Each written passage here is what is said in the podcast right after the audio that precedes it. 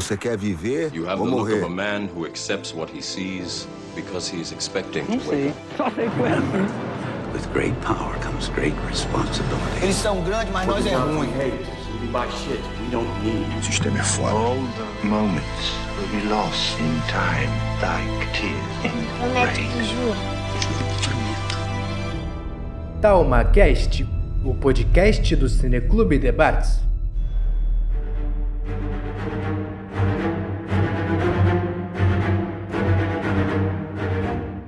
Pessoal, e você que achava que o TalmaCast não ia abordar uma pauta nerd? Achou errado? Meu camarada, para não falar outra coisa, segundo os nossos né, queridos Choque de Cultura. Hoje, episódio especial sobre a Expo Comics 2022, que ocorrerá em agosto aqui em Bom Jesus, no Cine Mais. Vamos hoje falar um pouco sobre a história desse maravilhoso evento, um pouco também sobre a expectativa e também discutir aqui algumas novidades, discutir algumas pautas interessantes e também algumas novidades para esse evento que promete. Julian, obrigado, cara, por ter aceitado o convite. Seja bem-vindo ao podcast. Ó, eu que te agradeço aí, tá? Pela força aí que vocês estão dando, né? Tiagão, como sempre aí, essas pautas não poderiam faltar o pessoal do Papo Nerd. Seja bem-vindo novamente, meu camarada. Obrigadão, valeu mais uma vez aqui. É sempre uma honra estar aqui com pessoas tão legais pra gente falar de coisa boa, né? Sou o Thiago Moura, TM do Papo Nerd. Valeu pelo convite, TalmaCast. Só fera. Tamo junto, pessoal. Bem, antes da gente começar, né? Um salve aí pro Will também, que tá presente aqui sempre, né? Coé, coé, coé, rapaziada! O Jarvis. E a gente convida todo mundo a dar uma olhada nos nossos outros episódios. Você conferiu os outros episódios do nosso TalmaCast, das nossas cinco linhas temáticas, tem de diversos tipos, com diversos tipos de, de convidados, diversidade é a nossa marca, e também no Instagram, onde tem muito conteúdo lá. Então você dá aquela conferida, curtir, compartilhar, fazer todas essas coisas que todo mundo pede em todos os canais, né, que é de praxe, e também indicar para sua mamãe, pro seu papai, pro seu amiguinho fora do IFO, você que é do IFO, você que aí é estudante ou não, você aí que faz parte do Drop semanal, ó, galerinha aí do segundo TQ, queremos vocês aqui, apresentando aqui pra galera, hein? É isso, vamos lá.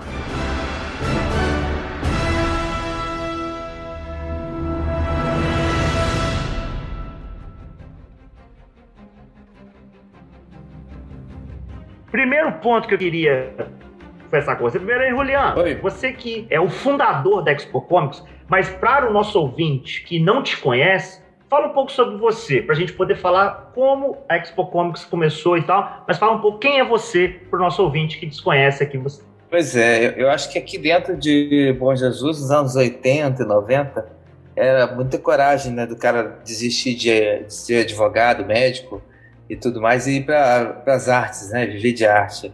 E eu praticamente vivo de arte até hoje, né?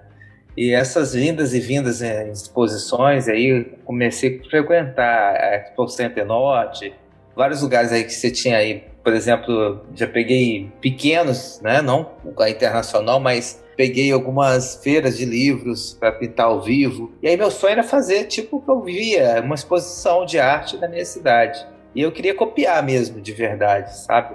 Mas eu, o que eu não que faltava era dinheiro. Mas eu arrumei um jeito, junto com os artistas que eu convidava, e todo domingo nós tínhamos uma feira chamada Expo Arte, que era artesanato, tinha pinturas e uma porção de coisa. E no meio disso a gente tinha culinária, porque era feito no colégio Roberto Silveira. E ali dentro do Roberto Silveira a gente também convidava alguém para cozinhar, fazer um cachorro quente e tal. E eu acho que o mais importante não era nem a venda do produto, do artesanato, mas era aquela interação que a gente tinha, aquela comunicação, aquela convivência. Eu acho que se relacionar com o artista é muito bom. E isso, para mim, foi ótimo, né? Se relacionar com eles, eu fui aprendendo e cada vez mais. Aí veio a, o nascimento da minha filha, e minha filha começou a gostar de cultura pop japonesa. É uma cultura muito, relativamente até hoje, muito recente, né? E ela se identificou muito, e eu me identifiquei também. Eu já me identificava com o pop art, que era a cultura americana, lá dos anos 60 e 70. E praticamente vivi essa cultura, né? A contemporânea veio depois também. É, mas a minha relação com a arte fez com que a Expo Arte nascesse assim, da, dessa coisa do, do mangá, né? E eu entrei em contato com o pessoal da Panini, na época eles davam mais moralzinho pra gente, né? E aí eles deram essa ideia, faz uma, uma exposição aí, uma... É, na verdade, no início era só uma exposição de, de mangá, sabe? Uma troca, quem tinha mangá trocava com outro e tal. E aí o Jorginho comigo, a gente fez isso, vamos fazer alguma coisa maior aqui no cinema. Ele ofereceu. É por isso que eu não largo o Jorginho, não posso largar o Jorginho de jeito, nem posso arrumar um lugar maior daqui para frente, mas sempre levando os cinemais comigo. Porque ele tá na história, né, cara? E a gente começou a chamar gente que vendia produtos que as pessoas de Bom Jesus tinham que comprar pela internet. Uma vez no ano poderia comprar na Expo Comics. E conversando com alguns meninos, junto que minha filha Carolina já gostava de alguns mangás, eu desconhecia, conhecia o traço, lógico, né? Mas desconhecia a paixão que o Bojizuesu tinha pelo mangá, pelo anime. E eu comecei a assistir o anime, comecei a assistir, eu ler mangá, comecei a aprender a ler mangá de trás para frente e tal. E para mim foi muito novo, ainda está sendo muito novo. Eu preciso de muita ajuda de pessoal aí como você, como o Thiago que tem dado forças aí para gente. Mas enfim, foi referência, foi as exposições que eu me apresentava ao vivo, pintava as pessoas ao vivo, né? Sentava a pessoa na minha frente, eu era patrocinado pela tinta tal, pelo pincel tal, e eu me apresentava e pintava e sorteava lá para poder dar dinâmica à feira, né? E isso é muito bom, porque a editora Abril e a editora online olharam para o meu lado, assim, viram, ó, o cara, o cara é bom, né? E aí eu, eu, comecei a fazer algumas capas de revistas dos anos 80, 90, e veio a maionese Helmas, cara. Eu lembrei agora da maionese Helmas. Ela patrocinava muito isso, ela tinha essa coisa de dar um bugre ou você desenhava algumas capas para revistas, né? E aí a Maionese Helmos fazia sempre isso, junto com a Danone. E nós tínhamos também a Sulfabril, não sei se vocês lembram, que a Sulfabril era uma marca que hoje, se eu não me engano, é Ering junto com a Molve. Eles faziam isso também no, no intervalo dos trapalhões, sabe?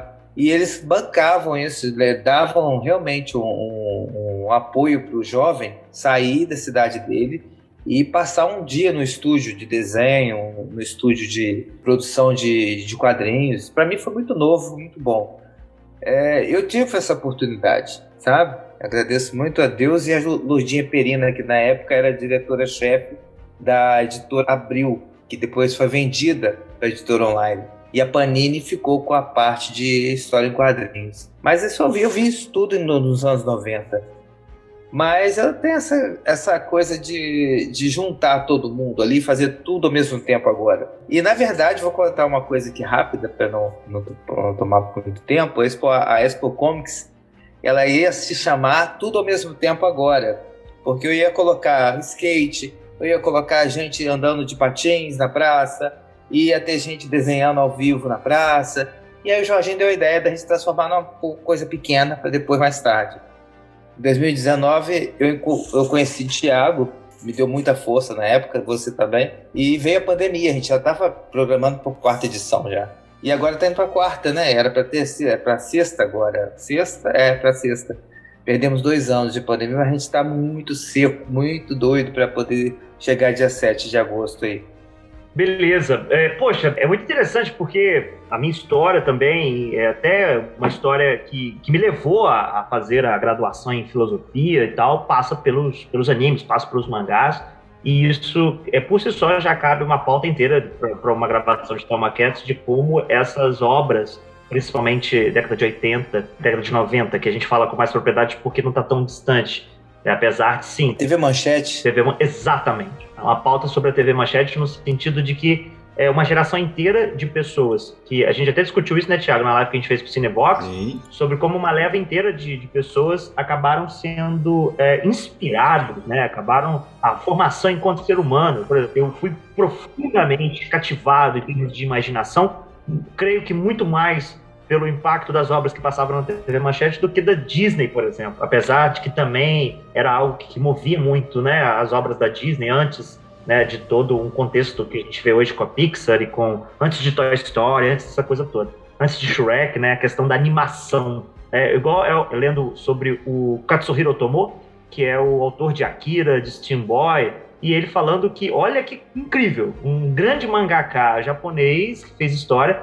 e que fala que uma das inspirações para ele foram os desenhos da Walt Disney, a animação que parecia muito real. Olha que louco. Então, é, isso Entende essa questão da inspiração, da inspiração, da inspiração? Uhum. Tenho certeza que se não fosse isso também, se o Juliano tivesse sido cativado de alguma maneira, é Expo Comics, é. que move tantos jovens, né, os estudantes aqui que estão cursando as minhas aulas, estão ansiosos para o dia onde eles poderão se vestir como os heróis que eles gostam, que eles poderão conversar, vai ter uma vibe, eles ficam, Rafael e tal, não sei o quê, todo, toda a minha aula tem alguém perguntando de ingresso, tem perguntando onde compra. Então, é, é incrível como é uma cadeia de, de inspiração, cadeia de cativação que você faz, e isso num tempo né, é de digitalização de tudo. E aí, quando a gente consegue fazer isso, a gente consegue ver a grandiosidade dessa rede, né, desse ciclo virtuoso de inspiração que leva sempre para o, para, para o lado positivo, né? É, é uma confraternização. É... A Expo Comics é uma celebração, né? Será uma celebração. Sempre foi, né? Mas foi. no decorrer da nossa conversa a gente vai trazer mais sobre dessa história.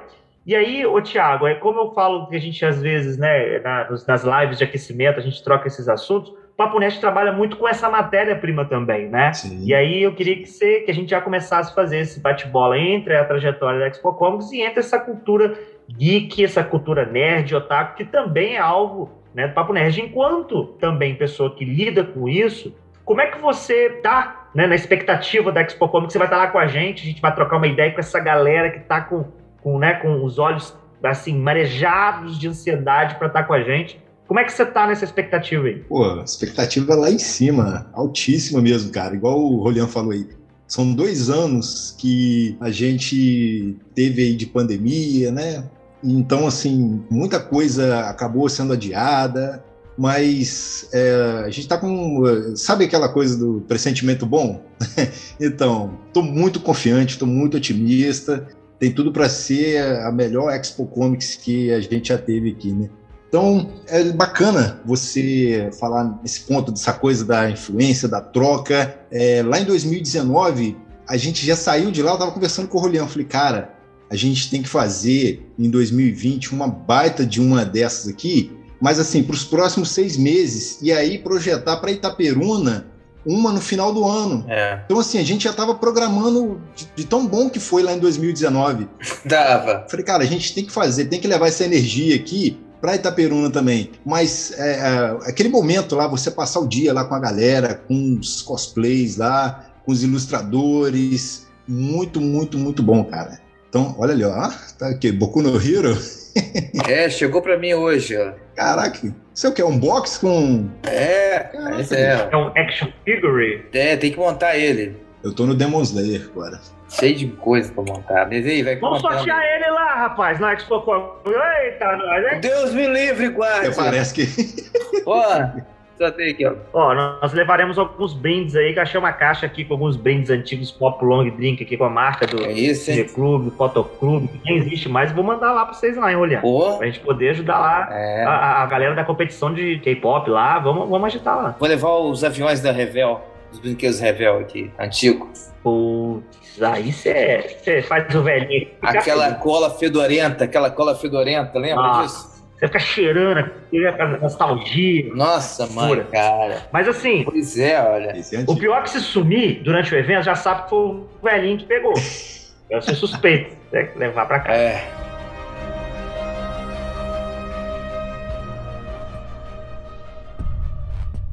Tiagão, a Expo Comics, ela, a gente estava conversando muito sobre justamente isso. É, a galera dá uma resposta com, com a presença, com a energia para que o evento ele não perca isso, né? E aí vai minguando e tal, mesmo que já é um evento que possui uma história. E aí é, a gente conversou muito sobre como os desdobramentos, você mencionou a questão da possibilidade também, né, de, de envolver Taperuna e tal. Mas dentro da experiência sua ali no Papo Nerd, dentro da experiência sua com a, a galera, hoje, né, a cultura pop, geek, a gente tem aí a gente estava falando sobre a Marvel Studios, a gente estava falando sobre a projeção de lançamentos de filmes e tal. Como é que você, dentro desse campo que você trabalha, que você atua, que você faz por paixão, como é que você pensa eventos como Expo Comics, né? No sentido de, de pontuar que um dia todo mundo vai se reunir. Né? Aqui no interior, né? Que vai vir gente de campos e tal. Como é que vocês, aí já não é questão de expectativa, porque a hype tá alta, né? Você falou. Mas é questão de como é que você entende a importância desse evento enquanto fomentador da cultura pop no interior, né? Cara, isso é muito bom esse ponto que você tocou aí, porque a gente que mora no interior, é, eu sempre penso uma coisa que produzir conteúdo para o interior é sempre um desafio. Então, é, isso vai muito no que você falou também da questão das dificuldades que envolvem, até para você projetar um evento, né? Graças a Deus, hoje a Expo Comics está lá, está firme, mas tem toda uma caminhada por trás disso, né? Então, eu vejo isso como um dia onde você pode estar entre pessoas, entre amigos ali, pessoas que você. É um dia que você pode estar em família. Você vai lá para ver gente que você gosta, conversar com a galera ali da sua tribo. Tem todo mundo lá, cara. Vai estar lá os otakus, os cosplayers, os K-pops. Então, assim, tem espaço para todo mundo. Então, eu acho que dentro de, de um campo assim tão grande, né, que a cultura pop aborda, um, falando assim de um âmbito geral, você pode vir, você pode trazer a galera que gosta de filme, a galera que gosta de série, a galera que curte anime. Então, tem para todo mundo, cara. Então, assim, eu acho que o, o que a gente pode fazer é ir lá prestigiar, né? Dar o melhor que a gente pode fazer para caracterizar melhor ainda esse evento, deixar um pouco de nós lá junto com a Expo Comics e marcar ainda mais a presença dela aí na história aí de Bom Jesus, cara. Então acho que a gente tem que fazer a nossa parte em apoiar, em ir lá e prestigiar, né? Curtir o evento também, né? Porque é isso que a gente quer. A gente quer ir lá e trocar essa ideia, sentir essa energia boa da, da, da galera lá, todo mundo junto. Isso é, é demais. Mas assim, Dentro disso que você descreveu, Juliano, também tem a parte da. Acho que você mencionou por alto também, a questão da. Você enquanto ilustrador, você enquanto design, uhum. né? E você enquanto promotor de vários eventos também aqui, o Festival de Chorinho, tem, o sua, tem a sua digital. É. Então, assim, para o pessoal contextualizar, que a Expo Comics não é do nada. Que a Expo Comics faz parte de uma trajetória sua. Igual eu falei com o pessoal em sala de aula, falei, gente, Juliano, quem é Juliano e tal, não sei o que, molecada mais nova. Molecada de 15 anos. Aí eu falei, não, peraí, calma aí, a gente vai gravar, tá fazendo lives, vocês precisam conhecer, porque assim como vocês, é um cara que curte essa cultura pop, tá na veia. E aí eu falei muito para eles sobre os desafios que você vem passando para financiamento, para conseguir material e tudo, e que nós deveríamos corresponder num evento para que esse evento não perca essa chama, né? E aí eu queria diante disso tudo, que você falasse um pouco justamente sobre essas outras coisas que fazem parte da sua trajetória e de onde surgiu a ideia da Expo Comics e como é que foi esse processo da primeira Expo Comics. Eu primeiro fui curador de algumas coisas, né, de alguns acontecimentos. Em 96, o Renato Russo morre, e aí eu fico como curador do Renato Russo, das roupas, dos objetos, e a família Manfredini deixou trazer aqui para o Banco do Brasil de Bom Jesus. Aí fizemos um, minha primeira exposição aqui. E eu era curador. Né? Aí depois eu comecei a expor coisas, desenhos meus, pinturas, no Teatro Trianon em Campos. Por oito vezes de lá em Campos a gente fazia muita coisa. E o cara falava assim: pô, você não quer vir para uma feira que vai ter à tarde aqui no, no Teatro Trianon, no pátio? Aí eu fui para lá e vi muita gente vendendo bonequinhos e tal, gibão, giraia, Black Kamen Rider, aqueles bonequinhos e tal. Falei, caramba, tinha DVD, cara, do, não sei se vocês se lembram, que passava no, no show, no, na Xuxa Meneghel da Manchete, que tinha um programa lá chamado Clube da Criança, e lá tinha uma coisa bem Piratas do Espaço, um DVD antigo. Falei, Piratas do Espaço foi o primeiro anime passado no, no Brasil. A Manchete trouxe, né? Eu falei assim, caramba, vou gostar disso um dia, né? Guardei, isso guardado até hoje. E aí veio minha filha e me incentivou. Eu falei, pai, vamos fazer, vamos fazer alguma coisa aqui, tipo CCXP, sei lá. Eu falei, quem dera se fosse CCXP. Cara. Aí eu falei assim, vamos fazer uma coisa pequena então, né? Porque eu já tinha feito a Expo Comics. E aí, com esse incentivo dela, tinha a Ana Carol Chan também, na época, me ajudou muito. E a gente trouxe K-pop, que a gente não pode esquecer que estava muito na moda. É, eu conheci muita gente do, no ramo de, de lojas e a gente trouxe. Porque então, quando eu vi, cara, eu fui, tinha 10 ingressos vendidos. Falei, ah, vai dar nada isso aqui não, é bobagem, por Deus, ninguém gosta. Cara, brotou, foi criança. Foi brotando, brotando, brotando. Era 10 da manhã, não tinha como entrar. Eu falei assim, caramba, e os ingressos venderam na hora. Porque uma criança foi chamando a outra. Vão, vão lá pro cinema que tá acontecendo isso, isso, isso. Eu acho que o Thiago vai concordar comigo. O interior não tem esse costume de fazer pré-venda. É. O cara vai na hora e compra. Sim. Entendeu? Às vezes o cara fala a semana toda que não vai e chega na hora. É, e aí, cara, pô, quando eu vi tinha adulto. Falei, caramba, tinha adulto com games, tinha adulto jogando um RPG e tal. Falei, cara, é uma coisa que deu certo. Eu trouxe uma senhorinha lá de Tombos, Minas Gerais, para vender selo. Você lembra, Tiago? Tinha uma senhorinha vendendo flama. Sim. Flama, né? Até a carteirinha da escola dela, ela tava vendendo moedas antigas, ela trouxe. E essa coisa, cara, é, tem um preço que paga. Eu nunca tive lucro com a Expelcom. O lucro é ver o sorriso de cada criança, de cada pessoa que participa, para mim. Esse é, é, a grande magia. É por isso que eu, eu me dou bem com a arte, sabe? Porque eu sei lidar com ela. Eu não lido com a arte como se fosse uma coisa gananciosa de ganhar dinheiro. Então a, a, a, arte não tem que ler bula, você não tem que ler bula, você não tem que ficar vendo referência em Pinterest. A arte vem de dentro para fora. Então, assim, eu acho que essa coisa da arte está muito influente na minha vida. O dia inteiro. Hoje, por exemplo, eu dei oito aulas de desenho aqui em casa. E eh, então as crianças se divertem aqui. Eu tenho um ateliê na minha casa. E eu dou aula para criança. Então, assim, a gente se diverte, os pais ficam doidos sabe? Você vê que é, não tem ganância, você vê que é gostoso ele estar tá dando a didática, ministrando. O Rafael sabe como é que é isso, o amor pela sala de aula. Então, assim, a gente tem essa coisa do amor, né? E eu acho que é por isso que a Expo está aí, por causa do amor que a gente lida com ela. Eu acordo 5 horas da manhã, 6 horas já estou fechando a rua, já estou enfeitando as coisas lá dentro. Os carros já vão chegando de fora para as lojas. Esse ano, por exemplo, que é o ano do cosplay, as meninas vão ficar tudo na minha casa aqui. Cara, sábado eu até convido vocês para vir antes, porque a gente vai fazer um, uma pizza aqui com eles, e a gente troca ideia com gente que participa de CCXP, sabe? Rafael vai, tá, vai ter que dar seus pulos para aparecer aqui em casa. A gente vai fazer uma pizza com eles.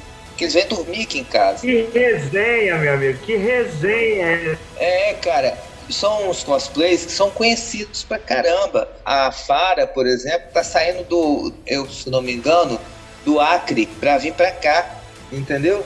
De um evento no Acre. Então, assim, cara, é uma coisa de louco.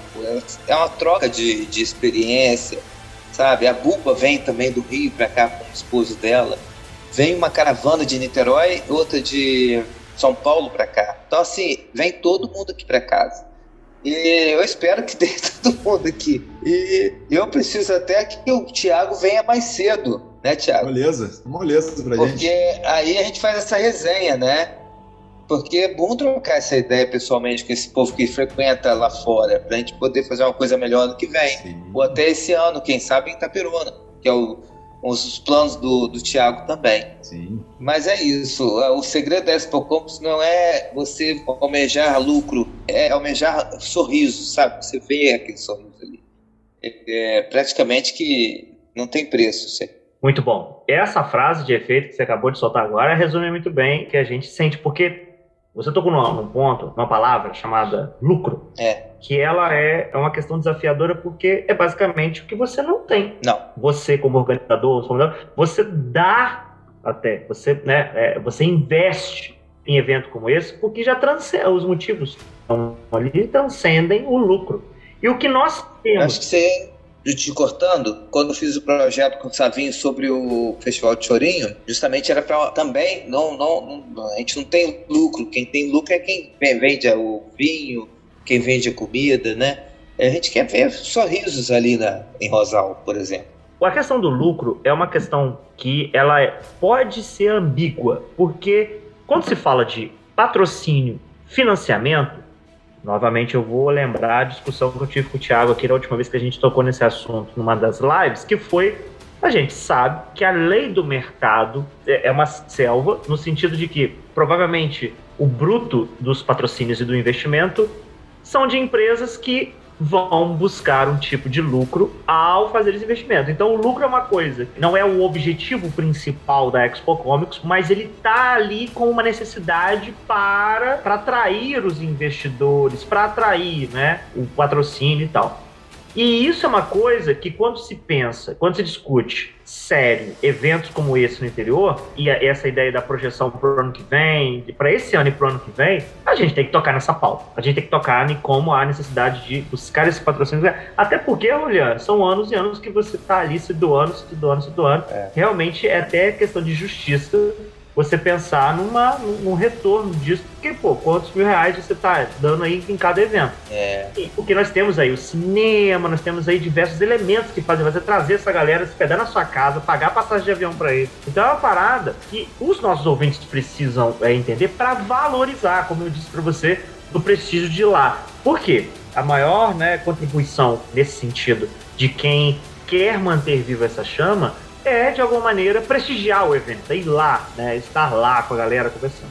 E, e isso é uma coisa, Juliano, e até Thiago também, se quiser comentar, é uma coisa presente no mundo geek, no mundo nerd de hoje, né? Você tem essa questão das lojas, você tem a venda de camisa, a venda de caneca, né? É, isso é uma realidade. E aí, como é que vocês pensam isso a partir do interior, né? De serem pessoas que estão no interior tentando manter vivo eventos como esse. É. Como é que vocês pensam essa questão do lucro aí? É muito complicado. Lucro, lucro que eu falo é patrocínio, né? Se tivesse um patrocinador que se importasse com as crianças, com o adolescente. Nós temos patrocinadores, infelizmente.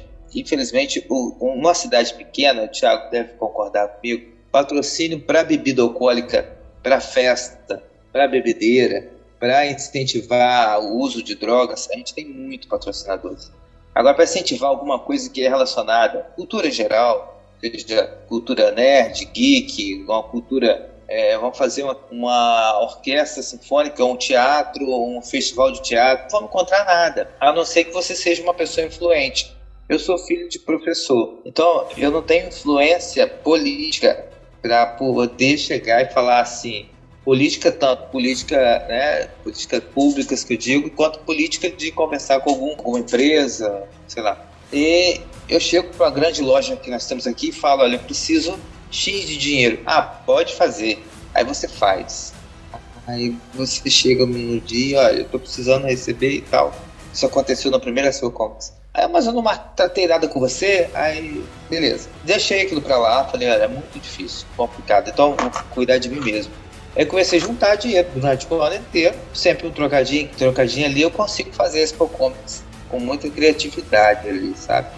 Aí que, que eu uso design de interiores ali, não. Mas é, é muito interessante você tocar nesse ponto, porque cidade menor, não digo campus, mas abaixo de 100 mil habitantes, é muito complicado. Porque é onde impera o sertanejo, onde impera o punk, onde impera a cerveja, é o que a única coisa que a pessoa tem depois que sai do trabalho é se divertir um um bar, né? Nada contra, mas a gente tem que pensar no nosso, no, nosso futuro. Quem é o nosso futuro? Meu, minha filha, o filho do meu vizinho, a, a neta da minha vizinha. Eu tenho que pensar nessas pessoas. Então, assim, eu acho que eu, eu não sei até quando eu vou ficar aqui, mas enquanto eu ficar em Bom Jesus, eu, eu tô vendo que eu vou tendo que custear isso, a não ser que tenha um, um prefeito aí que chegue e fale, olha, Roliano, eu sei que você faz isso, vamos sentar aqui na cultura e vamos conversar? Aí sempre quando eu chego na cultura, eles falam, olha, o Ministério Público proibiu, o Ministério Público proibiu que a gente dê dinheiro para patrocínio. Falei, caramba, mas será que não vem verba nenhuma para a cultura? Porque desde quando a pasta cultura saiu da, da educação, não sei se vocês se lembram, foi a pior coisa que pode acontecer para a cultura. A cultura, enquanto esteve dentro da pasta da Secretaria de Educação, nós tínhamos o dinheiro que vinha destinado mesmo para a cultura.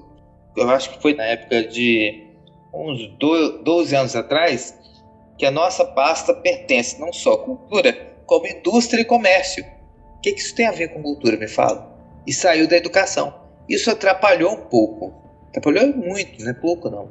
Então, para a gente trabalhar com políticas públicas culturais, eu já fiz muito fórum, já participei de fóruns de seminários de cultura, porque eu já fui presidente do Conselho de Cultura do Rio, já fui presidente de, de, de cultura daqui e lutei com isso, né? Com a, com a nossa cultura popular. E eles não davam ouvidos, só promessas, só promessas. Como eu conheço os bastidores, eu não peço nada para eles mais. Então, Tiagão, sobre esse aspecto que a gente já estava discutindo, né, do prisma do lucro, né? Como é que você pensa na medida em que você produz conteúdo e você sabe dessa importância, né? Você tem uma galera que é parceira do Papo Nerd, né? Que você sempre faz lá no mural e tal. Então, como é que, como é, que é a experiência né, de vocês nessa, nessa, nessa questão do lucro? Cara, assim, vamos falar a realidade, né? Grana, grana mesmo não rola, entendeu? O que a gente tem aqui são amigos, né, que chegam, que querem ajudar, querem apoiar a gente. Então, assim, a gente tem uma troca de divulgação, a gente tem ali essa troca de, ah, poxa, eu vou divulgar você, você me divulga. Então, dentro daquilo que você falou, dessa questão do lucro e, e do que a gente falou sobre dificuldades, né? Por exemplo, no interior, infelizmente, a maioria, vamos dizer assim, dos empresários, eles têm a mente fechada para esse tipo de evento que é o que envolve a cultura pop e cultura nerd ali. Você não tem acesso fácil a determinados nomes, né? Igual o Rolian falou, a não sei que você seja muito, muito influente. Só que se você for influente demais, aí você já está em um outro patamar, aí já sai da, da cultura pop, né? É. Então aí já já está muito longe, distante. Então, é. eu procuro assim ver como que a gente pode fazer, como que a gente pode dar o nosso melhor com o que a gente tem, né? E aí entra essa questão toda do legado. O Rolian está fazendo, está dando o melhor que ele pode para o evento ali e trazendo a, a, a essência ali do, da, da arte, da cultura, para a gente continuar né, vamos dar continuidade aí na, na Expo Comics. Então, assim, poxa, eu, eu, lembro de 2019, foi muito, muito bom. Então, imagina se a gente tivesse um patrocínio por trás, né? Ao ponto de você ter lucro para investir no próximo ano. Imagina só a importância disso tudo, né? Infelizmente a galera aqui não, não dá atenção, a devida atenção para esse tipo de evento. Mas é isso, a gente tem que fazer barulho, a gente tem que se unir, fazer o que a gente está fazendo aqui juntando os amigos, as parcerias aqui. Gente, vamos levantar essa bandeira juntos aí para fazer barulho e chamar a atenção dessa galera. Porque, assim, um dia de cada vez, cara, um evento por vez, e assim a gente vai construindo isso um degrau após o outro, e a gente chega lá. a Compacto está fazendo um evento de anime agora, e eles me convidaram, porque eu tô, vou, vou expor no Centro Cultural dos Correios os meus animes também. E aí o Compacto me ligou essa semana falou: ah, vamos fazer um, um, evento aqui de pessoas que vão desenhar anime ao vivo e falar de você e tal. Aí eu falei assim: quanto que vocês vão pagar pelo menos a passagem e tal? Ah, não tem como você vir, não, com o seu próprio dinheiro. Ah, ah, então quer dizer, eu tenho que pagar 6 mil por cento cultural dos Correios para eu poder expor e eu tenho que pagar a minha, ida até a Compacto. Eles vão fazer um evento de anime. Aí eu falei, caramba, eu vou ter que trazer os artistas. Os artistas eu acho que eu sou muito abençoado, porque meus, os artistas que vêm para cá, eles não vão cobrar nada. Eles querem mostrar a arte deles. É muito, é muito prazeroso isso, sabe? É difícil, muito difícil você trabalhar com cultura e sabendo que lá fora também tá a mesma coisa. Tá a mesma coisa. Não muda. E o curioso, né, é assim, esse ano nós teremos atrações de projeção nacional que saem internacionais, né? Eu queria que o Juliano você falasse um pouco mais para o nosso ouvinte sobre é. o pessoal, né, do cosplay que vai vir e que é, é, é de padrão altíssimo aqui para o 2017 e 2018, as duas primeiras Expo Comics, elas foram ligadas ao rock anime, né, música de anime e tal, a gente bandas de nome nacional aí bandas de Nova Friburgo, veio, vieram bandas do Rio, vieram as bandas de Bom Jesus também.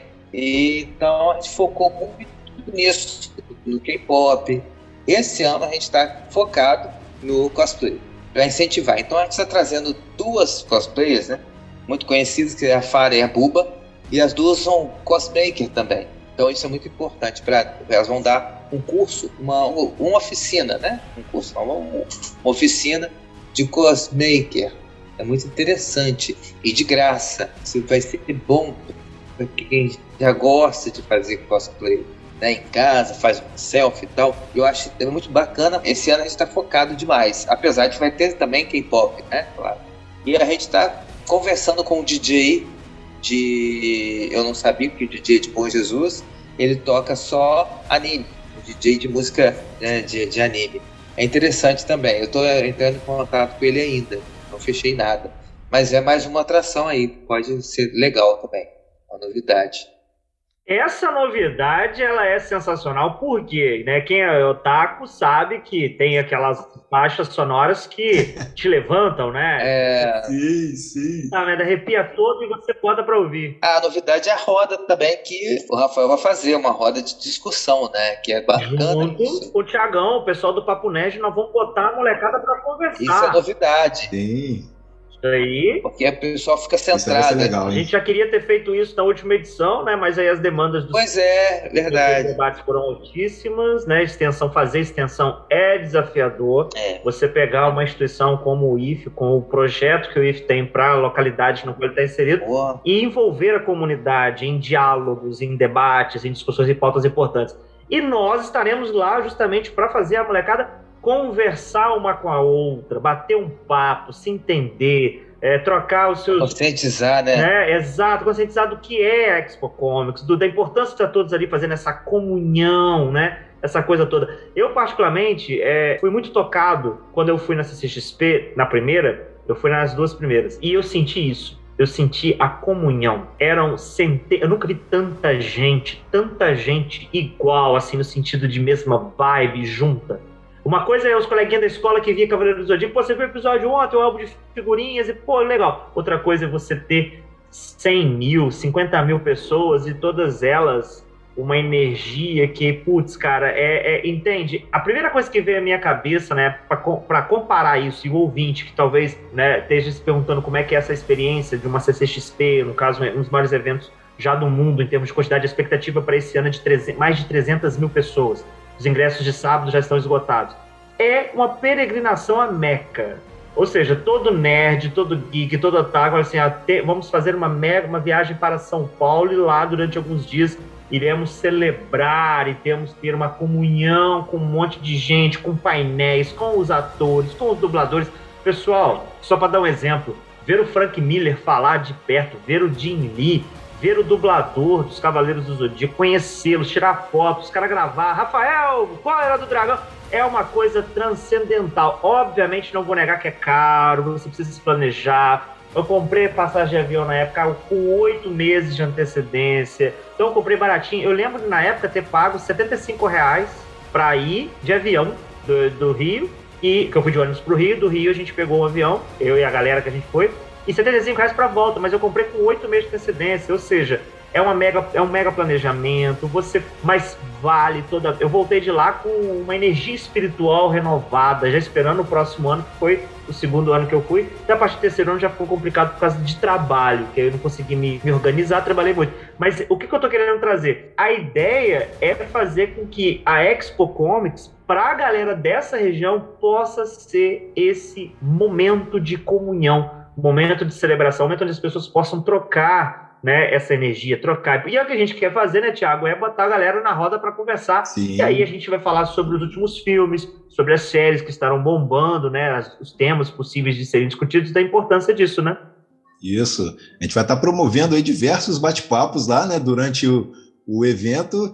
Então, olha só, cara, é, é muito bom, né? A gente já está assim planejando, perto, né? Tá chegando cada vez mais próximo o dia do evento aí e você promover para essa galera que está aí, né? Principalmente para quem está ouvindo e ainda não sabe, talvez não conhece ainda. Vai lá, né? Dá uma oportunidade, prestigiar lá o evento, Expo Comics. Vai lá porque você vai encontrar gente lá, mais uma galera toda lá para trocar ideia e reavivar esse sentimento aí de comunhão. Que palavra importante que você usou aí, Rafael. Comunhão. Você chega lá e, e você tá ali entre uma galera que tá na mesma vibe, cara. É, é isso, cara. É. É isso.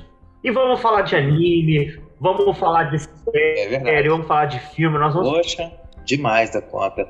E a- os ingressos, por exemplo, estão sendo, sendo vendido lá na Cult Cat, que é a papelaria. As mães, quando eu anunciei que tinha lá no. Vou deixar essa semana ainda lá na, na Cacau Show, porque tem mãe ligando pra mim e brigando já. Porque lá na Cat já acabou. Eu tenho que levar mais uma leva de, de ingressos pra lá. Então, quer dizer, tá todo mundo. Não coloquei nem propaganda de rua ainda, hein? Vamos ver o que vai dar. Sim, as expectativas são altíssimas. É, Nossa, o hype é. tá altíssimo pra, pra gente estar lá promovendo as ações e também curtindo o evento também. A galera do Let's Play com os videogames que você falou, os consoles que estarão lá.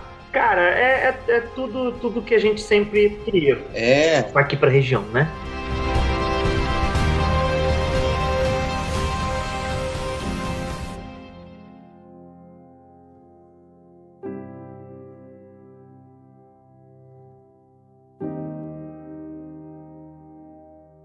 E aí queria que falasse só para a gente poder já encaminhando para o encerramento a questão da parceria com o Jorginho, né, cara, com o Cinemais, e que tem sido a sede, né, do, do, do evento. Pois é, o Jorginho faz de tudo, né? O Jorginho tem uma dificuldade também como a gente, com o poder público é, local, né? De, de melhorar um pouco a- a- o cinema. Eu acredito que ele passa pela mesma coisa, só que ele passa o ano inteiro, né, coitado? Né? E tem que comprar o filme, tem que trazer o filme, porque é uma distração, né? O cinema eh, de Itapirona, por exemplo, melhorou muito, né, Thiago? É. Virou pra caramba, eu lembro que era um caos aquilo lá também. Então, assim, eu falo com o Jorginho, nós somos ó, uma equipe agora. Agora nós somos eu, Rafael, o Thiago e o Jorginho, né? Então, assim, nós somos uma equipe. Quarteto fantástico.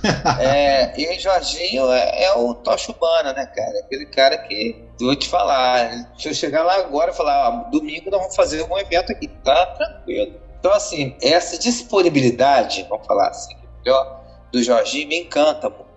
Apesar de conhecê-lo muitos anos. Mas o Jorginho é uma pessoa tranquila, que quer o bem para Bom Jesus. E é um cara, assim, que, vou te falar, ele faz o que pode. Às vezes tem um filme que, igual Homem-Aranha, ele não pôde trazer, mas ele tem as justificativas dele. E é difícil mesmo, realmente é difícil. Para você ficar no meio cinematográfico e pagar 5 mil, 15 mil no filme, dentro de Bom Jesus, você não sabe se o cara vai assistir, porque Bom Jesus é uma coisa assim: todo mundo tem streaming, todo mundo baixa filme, todo mundo vê online, e é complicado. Agora, a cultura da cidade grande, eu estava em Niterói esses dias, Bom, o cara foi ver Doutor Estranho, tava todo cara, tava lotado. Então quer dizer, ninguém quis ver Doutor Estranho no Vice, no Pobre Flix, seja lá onde for, ver online, porque queria ver o filme. Lá tem essa coisa, vou sair com a minha família para ir para o cinema. É uma distração, eu não vou sair para com a família pra ir pro ou para um barzinho qualquer lá, um fogão a lente, tá pronto. A gente tem que manter essa cultura de querer, de, de gostar disso. Porque foi muito difícil chegar até aqui. Foi muito difícil. E todas as etapas da cultura, seja qualquer segmento, até vamos colocar uma festa de São João, é muito difícil para concretizar. É muito difícil, mas é prazeroso quando você acaba a festa de São João, você vê aquela bagunçada na praça, para você limpar no dia seguinte. Mas que todo mundo se divertiu de uma maneira correta. Cara, é, eu acho que é isso aí, o Rolian. É a satisfação que você tem É, em ver o resultado daquilo, né? Você fica feliz, contente com o resultado que aquilo teve. resultado. E outra coisa que você falou aí, né? A gente pode até discutir um pouco aqui, o Rafael, sem alongar muito, Não, tranquilo. a diferença que tem entre, é, vamos dizer assim, a cultura de uma cidade grande para uma cultura de uma cidade do interior.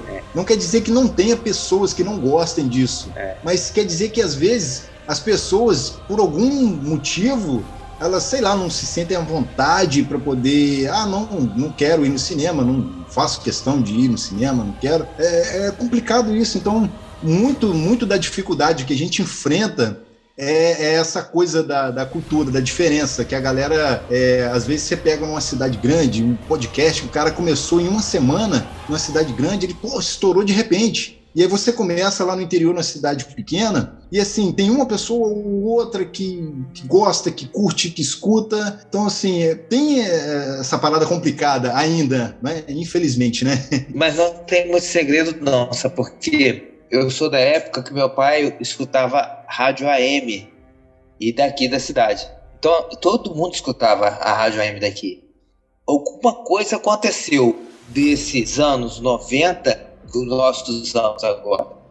Alguma coisa aconteceu que distanciou o pessoal da cultura. Mas tinha aquela cultura de ouvir radinho de pilha, de, de ouvir um, um jogo de futebol no rádio. Tinha muito disso aqui. E isso é uma coisa de comunicação. Então, com, com o advento da internet, achei que isso ia melhorar muito em Bom Jesus. Pelo, pelo, contrário, eu não sei o que está acontecendo, mas eu tenho que sentar com um filósofo, sabe? E eu tenho que discutir isso. Não, e detalhe, cara, olha só, Rafael tá aí, eu acho que ele pode explicar melhor. É, porque a, a cultura se, a cultura se perdeu. É, era isso que eu ia falar. Eu acho que o Rafael pode explicar melhor isso pra gente. Mas, por exemplo, você tem aí um advento enorme da tecnologia. E se você pegar aí os últimos. Vamos, vamos colocar os últimos 30, 40 anos, né? Pega um videogame aí. O que, você tinha na época? Era o Pong, né? Que ficava lá pum, pum, pum, pra lá e pra cá. Hoje você, se você pega um gráfico de um game hoje, cara, parada tá surreal. Olha só. Então, assim, eu acho que esse boom da tecnologia aí parece que para as pessoas, e aí eu não, não, posso falar só de cidades do interior, a gente pode falar de, de uma forma geral, né? Você tem tudo ali na sua mão, mas ao mesmo tempo, né? Você está distante de todo mundo, olha só, né? É. Nós fizemos uma reflexão sobre isso, né? Naquela live que a gente fez do Cinevox, né? Que está lá na, na, no YouTube é. também do canal do Cinevox, justamente onde, assim, eu penso que a cultura se transformou. É. Ou seja, ela não acaba, ela se transforma. E nesse processo de transformação para as tecnologias da comunicação né, e o Will está aqui para poder também complementar a reflexão no sentido de que quando a gente, por exemplo, foi construir o podcast, a gente pensou, cara, a gente está falando de TICs, né? Tecnologias da Informação e Comunicação. Mudou as relações humanas, mudou como as pessoas se comunicam. Digitalizou, tecnologia, pá. Perdeu-se muito desse presencial. Isso antes da pandemia. Né? O advento das TICs está aí já há muito tempo. Então as pessoas, né, as redes sociais catalisaram isso. As amizades são digitais, é. É, são tudo quantificável. E foi se perdendo essa aproximação que é fundamental, que é o que a gente está propondo no Expo Comics, das pessoas estarem pessoalmente juntas. Então, assim, tá diferente, uns vão achar que tá para melhor, uns vão achar que tá para pior. Eu sou daqueles grupos que vão sempre criticar essa questão do afastamento, né, físico, corpóreo, pela aproximação digital. Né? Não dá para fazer as duas coisas ao mesmo tempo, né? Você aproxima igual, né, Tiago? A gente não, não, não, se conhece pessoalmente. Eu e o Will também a gente não se conhece pessoalmente. Sim. O único que conhece pessoalmente é o Julian. É. Então. Olha que loucura. Verdade, cara. A gente trabalha junto. A gente há tempo, a gente faz coisa junto há tempo. Pô, isso é maravilhoso. Mas existe uma coisa que só vai acontecer quando a gente estiver junto pessoalmente. Isso, cara. Entendeu? A experiência de estar ali junto, né, pessoalmente. É diferente uma coisa que vai agregar bastante. Quando eu tive com o Julian lá no Cinemais para a gente poder ver, o Julian me apresentou assim o mapa mental do lugar, o esquema.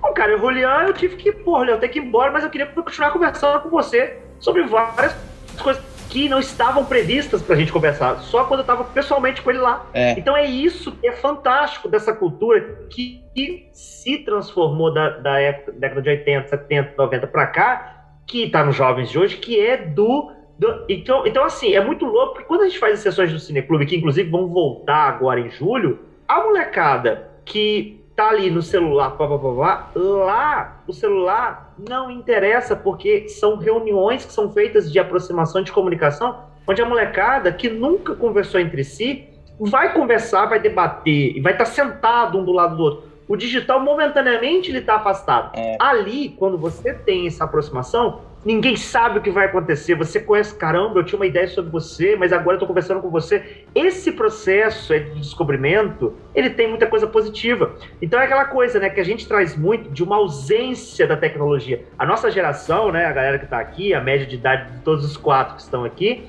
é de um, de um tempo pré-YouTube de um tempo pré-Facebook e Instagram. Ou seja, você via na televisão o episódio e no dia seguinte falava, contava as horas para chegar na escola para poder conversar. So, né? Não tinha mandar um WhatsApp dizendo, cara, acabei de fazer um áudio para você, acabei de ver um filme e tal. Não, a gente ficava naquela ânsia da ausência, ou seja, não tinha como comunicar com o meu coleguinha. É. E eu chegava na escola no dia seguinte, cara, daqui a pouco a gente vai conversar sobre o episódio de ontem dos Cavaleiros do Zodíaco, cara, que foi aquilo e tal. Esse tipo de coisa constrói um tipo de relação diferente do digital. Então, uma amizade é, é diferente. Ninguém tá falando que é melhor ou pior, apesar da minha opinião pessoal ser A gente isso precisa, é né? insubstituível, mas vai divergir, né? Então, assim, enfim. As nossas relações, digo, você falou uma coisa importante aí quando estava comigo e tinha coisa diferente para conversar. Eu acho que as nossas relações elas têm que permanecer analógicas, não digitais. Eu acredito que as pessoas não, não vivem sem a sua cultura, mas não dão conta disso, entendeu? Então as pessoas se perderam. Então as nossas relações têm que continuar analógicas, pra gente não se perder. Eu acho que a base é essa, analógica. É, a base o digital é ele vem essa, pra agregar, mas ele não é o essencial. Isso. Eu penso eu, né? Eu sou um velho, né, gente, falando. Né? É porque esse- o digital, cara, o digital, ele, ele declarou guerra contra a inteligência e os princípios nossos, digital. Ele declarou guerra à democracia, ele declarou guerra a, a tudo, porque se você, se você abre uma conta no Facebook e no Instagram, você já é médico, é filósofo, é historiador, É coach. você está dando palpite, você está dando até, até, até receita médica, o cara já te dá sem ser médico. Então acho que essa coisa do, do voyeur né, que a gente tinha antigamente, e eu gosto de assistir, eu gosto de saber da vida do outro, se tornou assim. Então, por mais que a, a ideia do, do digital fosse boa, de trazer coisas boas, por exemplo, eu vou lá e quero ver um vídeo no YouTube de culinária. Não, o cara vai ver outras coisas, falar mal do outro. Vou lá falar mal do. Eu acho que não é assim que dá aula. Eu acho que o, o Rafael tá dando aula errado. E o cara nem tem noção de didática porque é faculdade de filosofia e é filósofo. Eu acho que quando você abre uma conta no Facebook, você já é músico, já é artista plástico. Isso é tudo, cara. Acho que não é por aí. As pessoas não estão se dando conta disso. E aí, quando se dão conta, é, o, o cara fica, ó, eu tô estagnado e entra na, na- depressão. Acho que é isso. É, é muito complicado essa coisa do, do digital. Eu tenho muito medo. Porque minha câmera hoje é digital, eu tenho muito mais trabalho do que a analógica.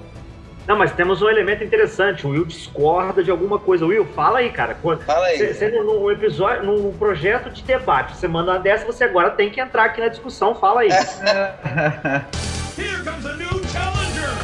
Não, assim, é- é, eu, eu entendo esse lado da deno- demonização do digital e tudo mais, porque É, meio que, tipo assim, igual citando o Facebook, aí é um conglomerado de, de várias coisas, né, que o, o Facebook ele acaba abarcando e usa muita métrica e acaba realmente, quando a gente parte por esse lado, ele vai para uma coisa muito fria mesmo, não, não tem como, questão de alcance, e aí a gente volta para nossa sociedade olha, quem está no o, o digital, por ele ser novo, ele já é excludente. Então ele já exclui uma- um monte de uma galera.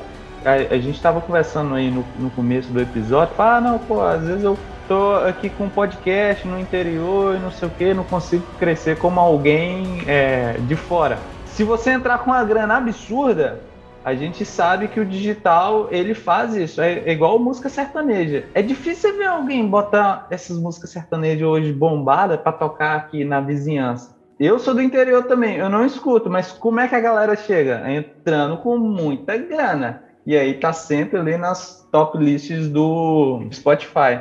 Mas o digital, ele, ele aproxima também. É, essa questão do. Eu e o Rafa, a gente nunca se conheceu. Eu e o Thiago, a gente nunca, nunca se conheceu. A gente abriu o programa aqui, a, a gente abriu a sala do chat, fazendo exatamente a mesma coisa que vocês estavam citando. Que, ah, não, assisti um episódio e eu fui, eu chego na sala de aula. Pô, abri aqui, chegou o Thiago. Eu nem sabia, eu nem lembrava que a gente ia gravar com o Thiago. Surpresa! Eu vi o Thiago caramba, eu preciso conversar com alguém. Preciso conversar com alguém sobre os episódios do Obi-Wan. Foi exatamente a mesma coisa. É óbvio que é, tá ali junto, o contato, eu ver, ele vê minha reação, que eu tô com minha câmera fechada, que eu tô sem câmera, mas mesmo assim ainda tem esse resquício. É porque a gente, como sociedade, acho que se perdeu nesse mundo digital. O, o- digital, o potencial dele, é, eu acredito muito e gosto, mas o problema é, é- é o entorno aqui, quem, quem tá povoando esse, esse meio, né? É, Verdade, cara. Mas tem um detalhe importante aí, cara, dentro do que você falou, Will. Muitas pessoas não têm noção, né, hoje em dia, né? A verdade é essa. Só que se você souber filtrar, né, bastante coisa dentro do digital, da internet, você tira muita coisa positiva, cara.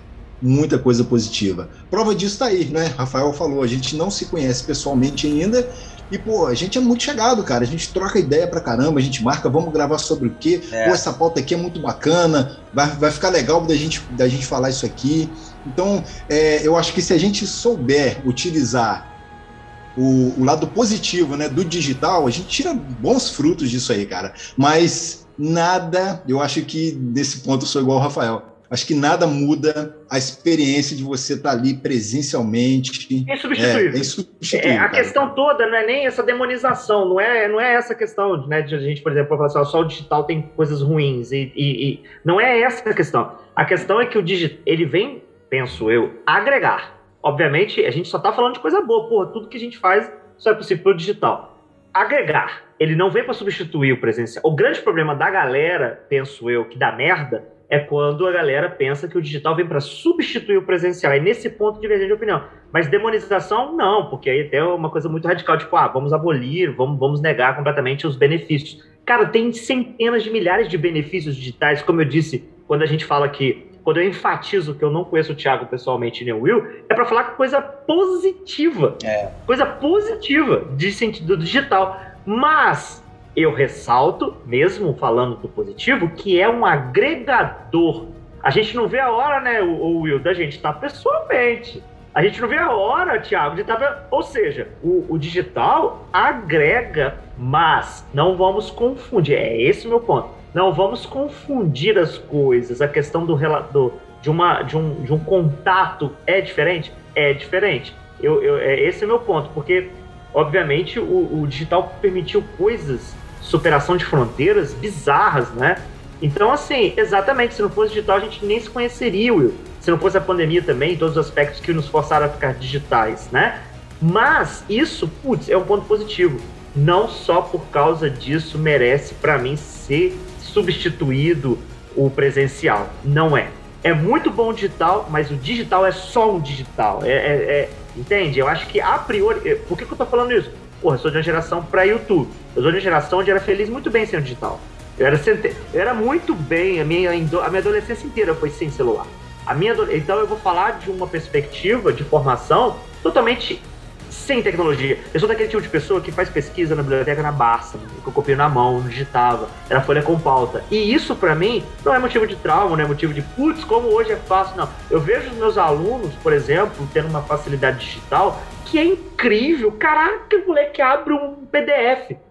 Ok, facilitou, desenvolveu, pá. Mas são experiências diferentes, entende? E aí a minha pegada crítica é a questão da, da galera, de um grupo específico, que não são todos, né? Que pensa que a substituição da amizade digital, das relações digitais, eu, é esse só o meu ponto, só para esclarecer. E isso dá um pano para manga para a gente poder voltar aqui em mais um episódio do Talmacast. O Talmacast tem um diferencial, é o debate que não termina. Isso aí. É, o, o pior de tudo é que não pode existir e está existindo um exagero nisso tudo, né, de digital. Não pode existir exagero é, de fato que é, ele veio com capacidade de promover uma emancipação do indivíduo. Mas é, é há um certo exagero, e tudo que é exagerado é ruim. Acho que é por aí. A gente vai ter que dar uma virada cultural nisso aí. Pois é, e aí a discussão sobre o que é cultura e como a cultura se. Olha só, Julião, olha só onde nós chegamos. Né? É, desconstruir é a palavra do futuro. Acho que a gente tem que dar, dar uma parada no carro, entender melhor esse digital e, e não continuar reproduzindo isso que a gente está vendo aí. Né? É, desconstruir um pouco, sabe? É, exato. E começar a, a conviver juntos, a conviver, sabe? A reformulação da, desse sentido tudo que eu estou falando. Meio Gilberto Gil, né? Mas é a reformulação disso. E é justamente esse sentimento de experiência agregadora que a gente quer levar para a Expo Comics, não é? é isso aí.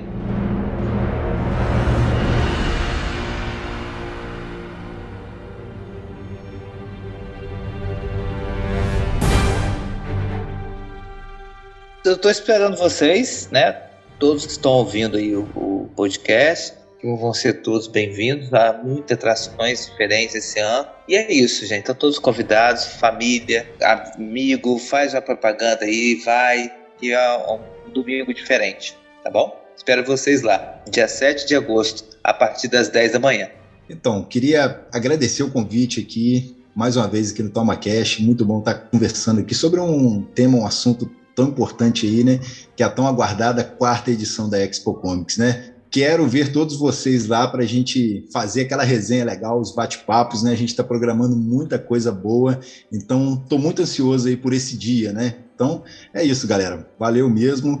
E quem quiser visitar o Papo Nerd lá, né? Só dá um, uma busca lá, arroba Papo Nerd Oficial, para acompanhar lá o que a gente está postando, né? De conteúdos. De vez em quando a gente solta os memes lá também e convidar para ouvirem, conhecerem o podcast do Papo Nerd também, né? Estamos lá no Spotify, Anchor, né? em outros agregadores, inclusive no nosso canal no YouTube também. É isso, valeu, obrigado pelos peixes. Baita frase. Gente, muito obrigado pela participação, obrigado para você que escutou aqui o TalmaCast. Lembrando que os links, né, do, de tudo que a gente discutiu aqui vão estar na descrição desse episódio. E escutem lá também o, o Papo Nerd, comprem seu ingresso para a Expo Comics. E é isso, gente. Muito obrigado. Valeu. Valeu aí. Valeu. Obrigadão. Valeu, tchau.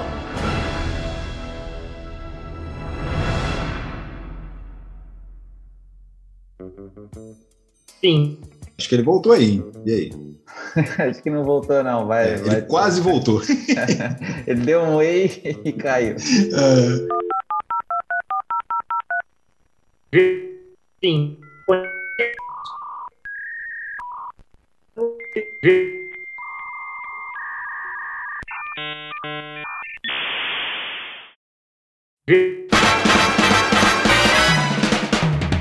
Você ouviu o Talma Cast, o podcast do Cineclube Debates.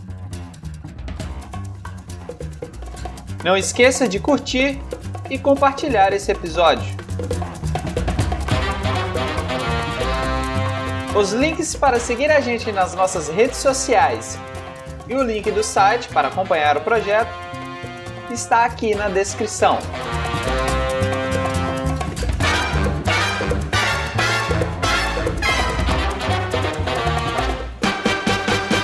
Quem assina essa edição é o William Gil, que no caso sou eu, ou Will. Para você que nos escutou até aqui, o nosso muitíssimo obrigado.